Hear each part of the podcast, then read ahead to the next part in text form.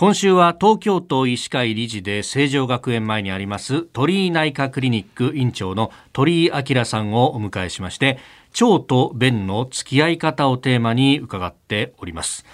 あの排便の時の姿勢とかっていうのは何か関係してきたりします？はいあのまあ便秘の時にはやっぱり力がちゃんとあの排便にあのうまく伝わるっていうのは大切ですね。で、えーと、直腸と肛門の角度が、えー、非常に急瞬急だと、えー、力が伝わらないんで、えーと、少し体をですね前にかがめたような感じ、はい、えー、よくロダンの考える人のような格好をするといいと言われてるんですけども、えー、そうすると、えー、直腸と肛門の角度が非常にまっすぐになって出やすくなるということが言われています。そうなんですか。なんかね、あの背筋を伸ばした方がストンと落ちんじゃないかみたいな。まあ洋式の便座の場合には割とこう姿勢が良くなりますけどもそうすると力が入んないんで、むしろ和式のこう前にかがんでた方が力が入りやすいと言われてます。あそうなんですね、アメリカなんかだとちょっとその便座が高いですからあの足台をを使ってですねそれによって前かがみになるように、えー、まあ、そういう足台があの通信販売で売ってたりするぐらいで、えー、結構効果があるということが言われてます。あそうなんですね。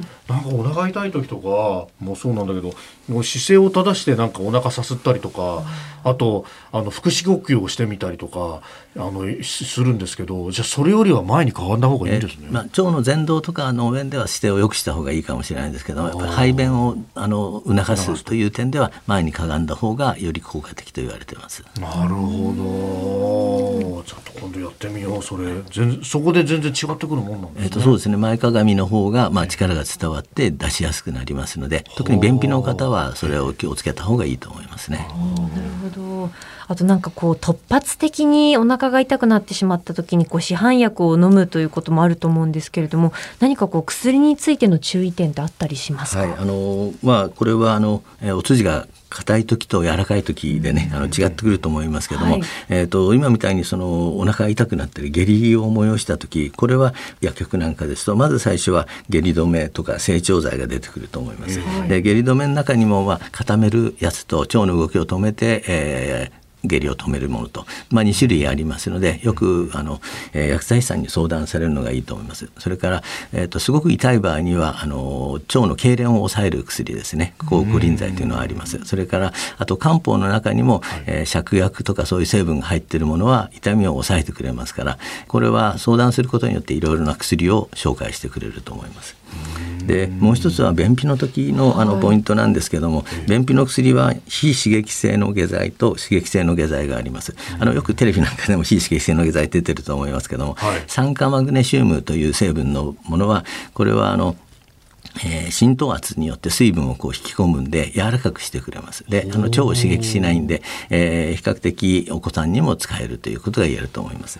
で、刺激性下剤っていうのはセンナとかそういうものですけども、はい、あのすぐに出してはくれる。ただあの硬さはそんなに違いないですから、まああのえーと、お仕事なんかの持ってる方は比較的使いやすいと思います。あのお通じが柔らかくすぐにはならないですから。ただあの回数を多くすることによってお通じというのは柔らかくなってきますから。あのただ頼りすぎちゃうとですね刺激性下剤はあの効かなくなってしまいますので、まあ、その適量を守るということは大切だと思います。あとはあのひとまずちょっとお腹張っちゃって困る時なんかは、はい、よくあののの字にマッサージしましょうっていう話がありますよね。はい、えー、とこれはバウエルマッサージといってあのお腹をマッサージすることによってガスを少し固まってこの張ってるのを治してくれますから割と即効性があって楽になることがあると思います。うんこうやればいいわけですか？そうですね。右側にあの出発点がありますから。で、はい、左側に出すところがありますから、うん、右からこうぐるっと。そうですね。左に持っていくなるほど。はい。そうすると腸の走行に沿ってあのマッサージができるという形になります。えー、今週は腸と便の付き合い方について鳥居内科クリニック院長鳥居明さんに伺っております。先生明日もよろしくお願いします。よろしくお願いいたします